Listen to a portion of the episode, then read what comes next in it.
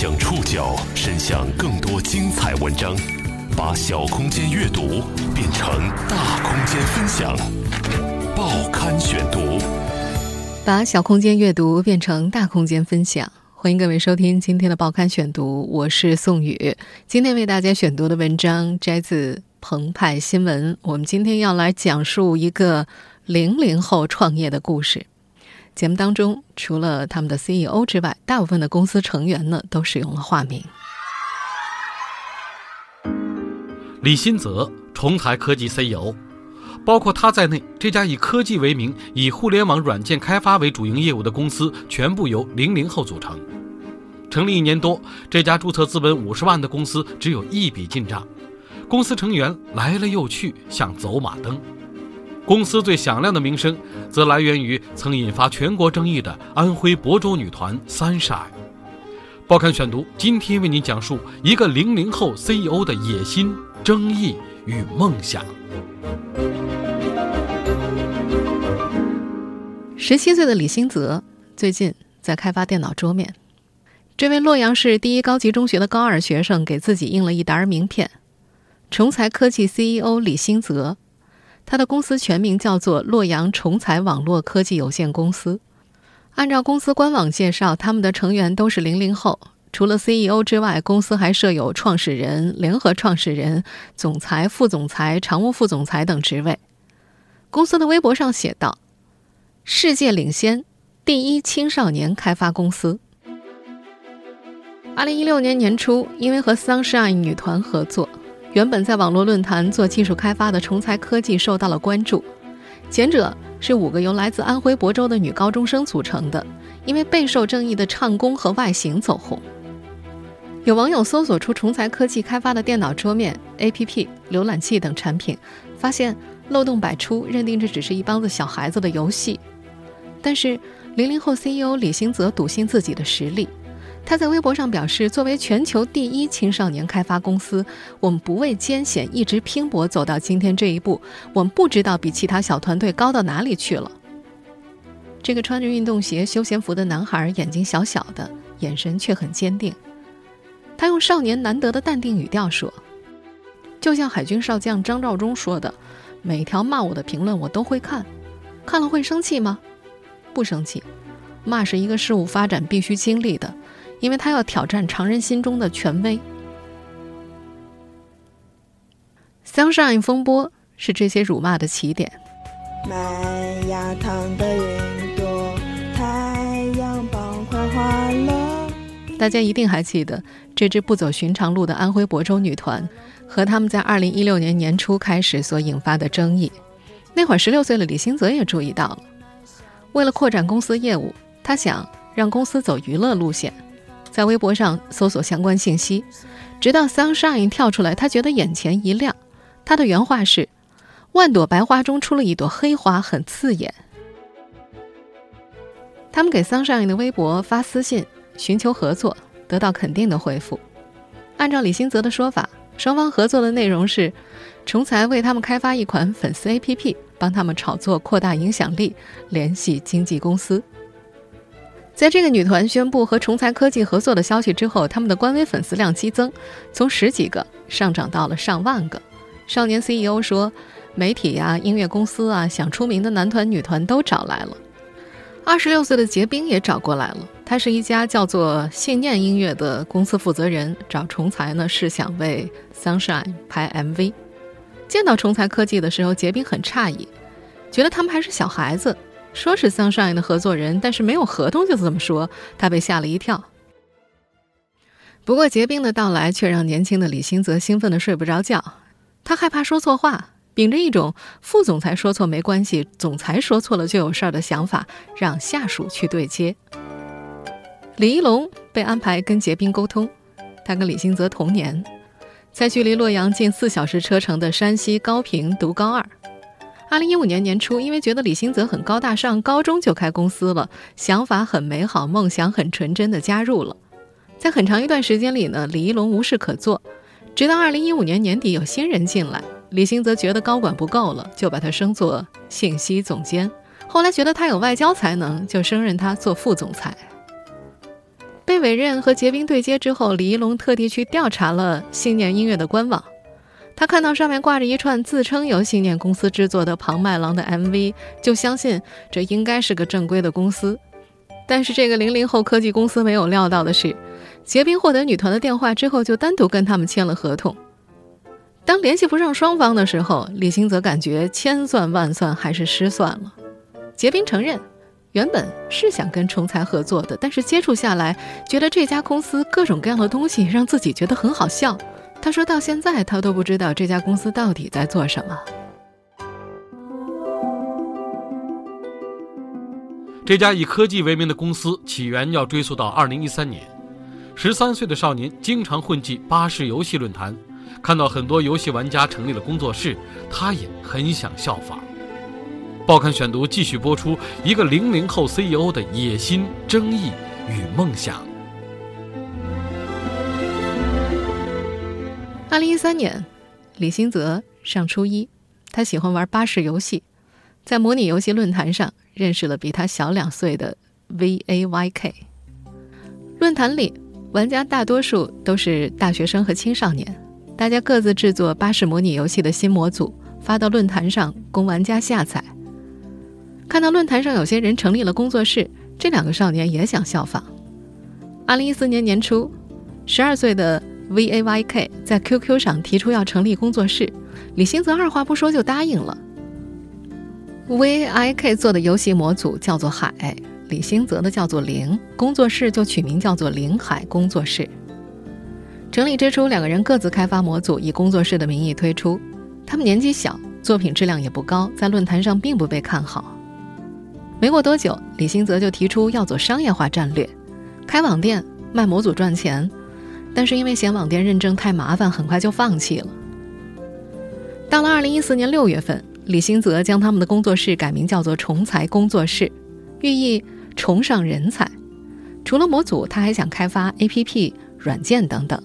他们还在著名的引擎网站 Cocos 上注册了账号，打算自学。那年十月，Cocos 引擎网站向所有的用户组群发了 Cocos 2014开发者大会的通知，前三千名点击邮件者都可以拿到邀请函参会。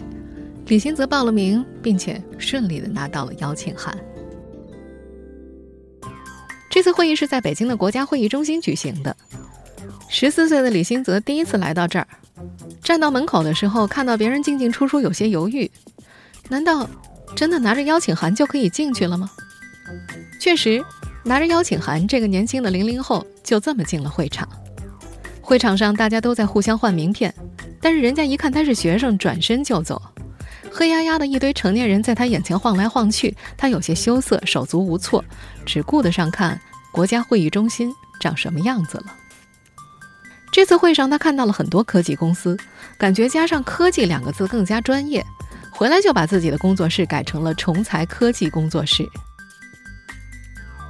二零一五年四月，GMGC 全球移动游戏大会召开，李兴泽以重才科技 CEO 的身份报名参加。GMGC 是全球移动游戏联盟的简称。他们华南区的商务总监表示，GMGC 的受众很广，相当于国际峰会和展会，只要是感兴趣的都可以去。此行又让年轻的少年萌生了新的想法，那就是成立公司。因为在那个大会上，到处都是公司。他想成立第一个零零后公司，保持官方性和唯一性，这样也好招人。他觉得，编程人才一垄断的话，他们的优势就更加明显了。他把这个想法告诉了父母。二零一五年七月，以妈妈肖培为法定代表人，注册资本五十万元的洛阳重彩网络科技有限公司正式成立。公司成立后，李新泽即将升入高中。他自称通过观察别的公司来学习如何管理公司。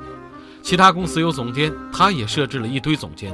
公司成员都是网上招集来的，基本都是小孩子，甚至还一度包括一个九岁的小学生。报刊选读继续播出一个零零后 CEO 的野心、争议与梦想。这个少年 CEO 说，他是通过观察别的公司来学习如何管理公司的。他表示自己绝对不会照搬，他喜欢结合他们的职务部门来重新定义、重新解释。当被问到他们的公司目前有哪些部门的时候，他则表示暂时不方便透露。他说，在上网搜索公司架构、职务名称的定义之后，发现新的公司结构基本上都有总监的位置，于是就设置了一堆的总监，什么运营总监、商务总监，甚至还有知识总监。在美国东部读八年级的学生卢驰被任命为国际部的总监。对于自己头衔的职责，卢驰的理解是：嗯，我在国外嘛，可以更好的接触国外社会，比如某一天软件做起来就可以根据外国人的习惯改进。不过我也只是猜测啊。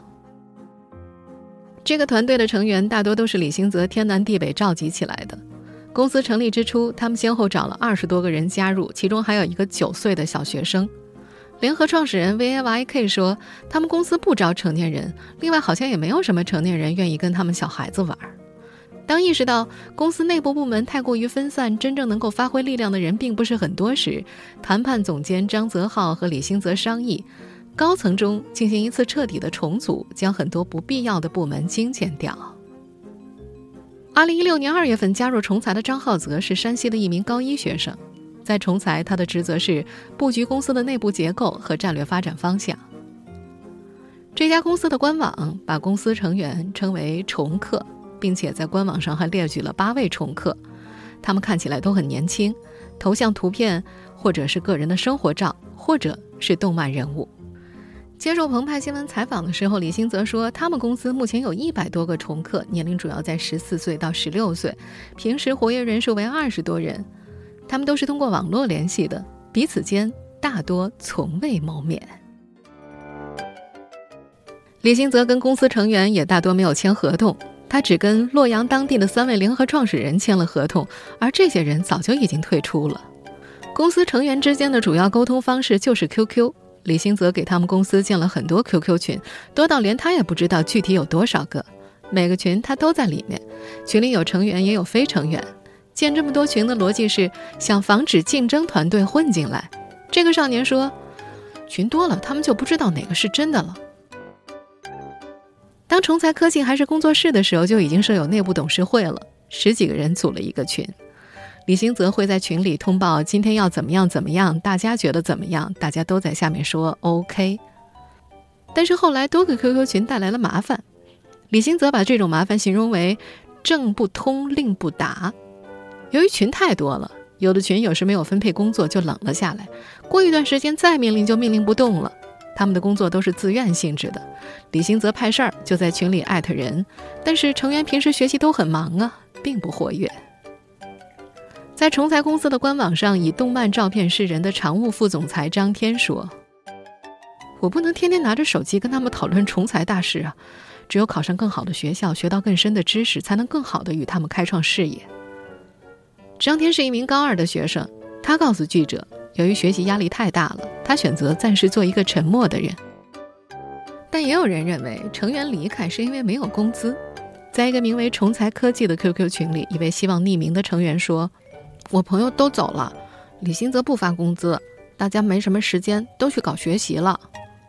还有一位群成员提供的群聊天记录显示，不断有人向李兴泽催一百块的欠款，而李兴泽则一直在说集资、发展势头之类的。到目前为止，这家靠网络社群聚集起来的不发工资的零零后科技公司，只有过一次进账，为李家亲戚投资的杂志社制作 APP。也因为没有回报，这家刚成立不久的公司已经历多次聚散离合，最初的创始人只剩下了李新泽一个。当然，少年们离开的原因也不仅仅因为收入。报刊选读继续播出一个零零后 CEO 的野心、争议与梦想。二零一五年年初，洛阳旅游杂志社需要开发一款 APP。李新泽大伯的儿子是杂志社的主要投资人之一，他把李新泽介绍给了杂志社的负责人李小强。一开始，李小强非常担心，但是他说看了网上的资料之后就比较放心了。他发现李兴泽开发了 APP，开发了浏览器。虽然接受记者采访的时候，这位负责人承认并没有用过李兴泽开发的浏览器和 APP。接触几次之后，李小强觉得这个少年特别有才。考虑到公司有需求，又是朋友介绍的，他就这么聘用了初三年级的学生李兴泽担任杂志社的设计总监。杂志社每周开一次例会，李新泽每周要去一次，他去了两次就不去了。这个少年说：“我感觉烦，每周都要去一趟汇报 APP 执行情况，真成打工的了，不想干。”APP 是开发了，但是最终并没有透露应用。李小强说：“杂志社的业务发生了转移，而且李新泽还要上学。”在这次合作当中，这个少年拿到了近两万块。杂志社负责人李小强已经记不清具体的金额了。他说：“小孩子嘛，钱也不多，没有太关注。”李兴泽用这笔进账定做了几个水晶奖杯，四十块钱一个。他把中国零零后开发第一人的奖杯颁给联合创始人 VAYK，但 VAYK 觉得太夸张了，他没有要。回忆到这儿的时候，李兴泽有点不好意思。当时还没有成立公司嘛，我有点操之过急。如今，那个奖杯还留在李新泽的家里。VAYK 虽然和李新泽共同成立了工作室，但是在合作的过程当中，两个人的想法常有分歧。二零一六年二月，当 VAYK 看到李新泽跟 Sunshine 女团合作的时候，这个男孩子很生气。他说：“那么丑，我觉得他有病。”一些重课班上的同学都在骂女团，他们也便不再承认自己是重才的成员。VAYK 记得，那之后对重才还感兴趣的就只剩他跟李新泽，还有山西高中生李一龙了，其他人都沉默不讲话。三个人单独拉了个群。当时重才科技计划在洛阳举办中国青少年创新大会，邀请全国的青少年开发者来参会。李新泽让李一龙负责融资。VYK 记得有一次在三人群里，李新泽和李一龙吵了起来，因为场地选择、规格布置的冲突，他们两个都给 VYK 发私信互揭老底。李新泽说，当时他想在洛阳会展中心办，但是李一龙想在五星级酒店办。李一龙则说，整个会议的筹备工作从头到尾都是他自己做的，让李新泽做什么他都不去做，比如说当时让他做售票网站和志愿宣传网站。他说需要经费，没有经费不去做。两人最后不欢而散，李一龙退出了重彩科技。当记者采访他的时候，这个少年不愿意太多聊重彩科技，说那已经是一个笑话了。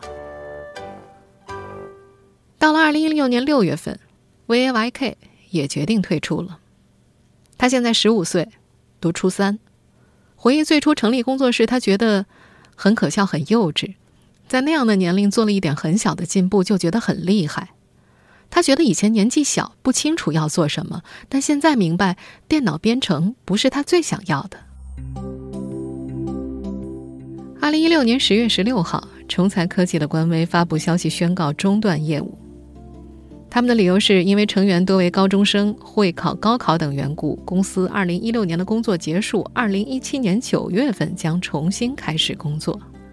在接受采访的时候，李新泽告诉记者：“事实上，他们的公司不算停，也不算解散，而是由于工作室年代的联合创始人面临会考压力，因此换了一批新的高级管理人员，开发新项目。”二零一六年十一月，两千年出生的高二女生戴安娜被任命为重才科技第十任副总裁，在他们的微博上称，这个女生是重才科技历史上首位女性副总裁，创造了历史。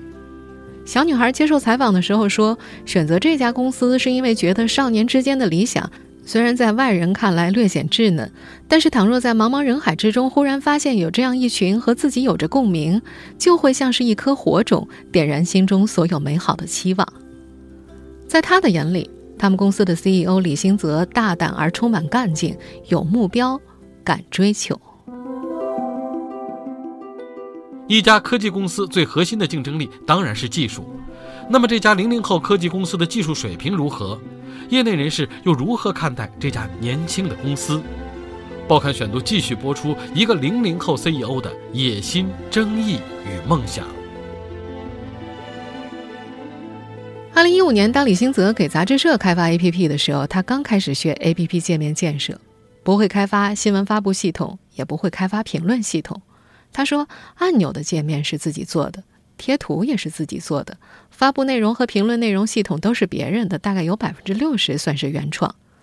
过去游戏建模的时候，他也采用这样的方式。在这个零零后少年看来，这样的半盗版是理所当然的，在开发圈已经算得上原创了。但同样是零零后编程爱好者的福下高速不这么认为。他说，在程序员之间流传着一句话：“Talk is cheap, show me your code。”废话少说，放马过来。这个网名为“福下高速”的零零后编程爱好者觉得，如果重才从事的是其他行业，说漂亮话没什么；但他们从事的是 IT 行业，他觉得 IT 行业的大气就是在内行面前装内行。他们没有什么技术，却偏要显得自己很有技术。他也曾经为巴士模拟游戏开发过模组。当重才还只是工作室的时候，李新泽曾经邀请他加入团队，于是他加入了 QQ 群。那时他开发了一个软件，叫做“福下桌面”。软件做出来之后，想炫耀一番，就把测试版本发到了重才的 QQ 群里。这个作品被重才科技以公司作品发布，最初还标注有原作者，后来直接就改名叫做“重才桌面”了。但是由于福下高速没有把代码给重才，导致改过的软件截图仍然带有福下高速的水印。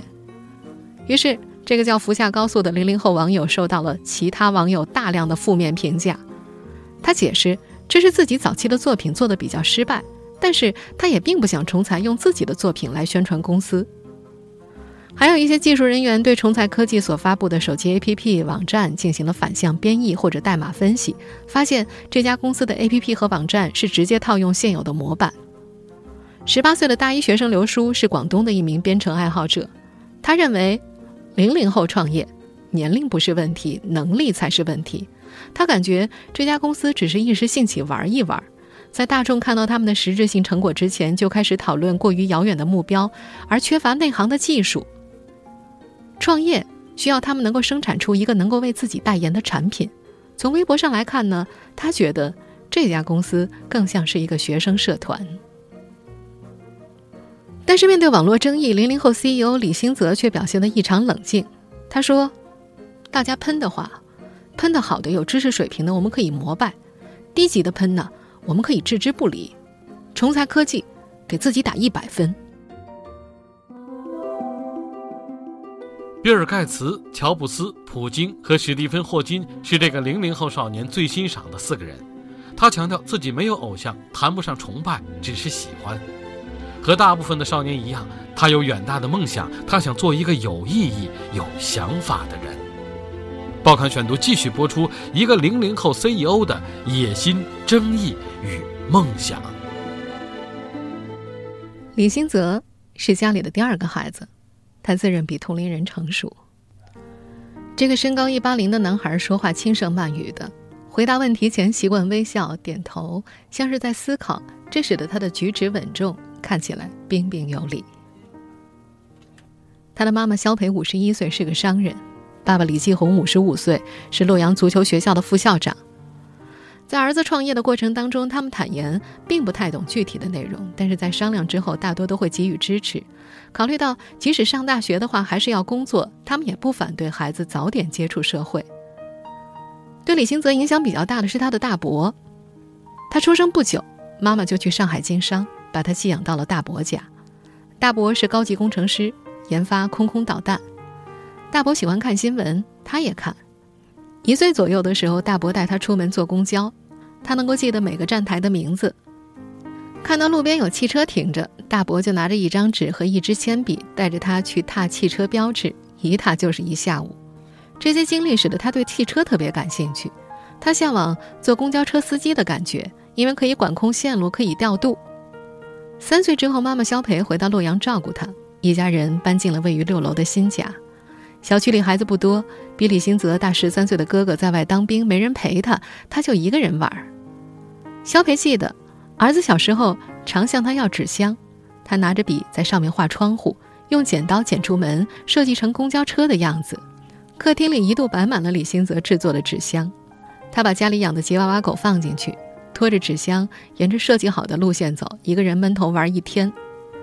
小学四五年级的时候，肖培觉得儿子太大了，天天拖个纸箱不像样，趁他不在家，偷偷扔掉了堆在家里的纸箱子。没有纸箱子玩，他就上网找公交游戏，这才开始了电脑创作。李新泽认为自己和别的孩子不一样，同学们一下课就扎堆聊游戏，他不去，他看字典。四五岁的时候，他回大伯家，看到小朋友把自己扮成解放军的样子，他不认同。他说：“盲目崇拜模仿，还不如自己去做。”这个少年的后脑勺上，少年白影影绰绰。他用“众人皆醉我独醒”来形容自己。他说：“我们学校很多人思想比较闭塞，他们甚至不知道洛阳的 GDP、经济排名这些常识。而他会第一时间更新这些信息。坐公交的时候，如果有新闻联播，他宁愿看新闻联播，而不做别的事情。”二零一七年五月份，这个少年已经通过了会考，他准备拿这个成绩去申请俄罗斯的大学。此前，他放弃了赴澳洲留学的计划，因为不喜欢被资本主义绝对民主严重侵蚀的国家。如果顺利，今年九月份他就要出国学习了。届时，他说会为崇才科技更换新的管理层。这个准备出国念书的少年 CEO 说。他最不想听到的就是，如果不盈利没工资，那就是个皮包公司之类的说法。他说，皮包公司是骗钱，但我们不是，我们是想努力赚钱。他相信自己能够领导好，他的依据是，毕竟公司才成立一年，就已经在网上小有名气了。他乐观的展望着未来。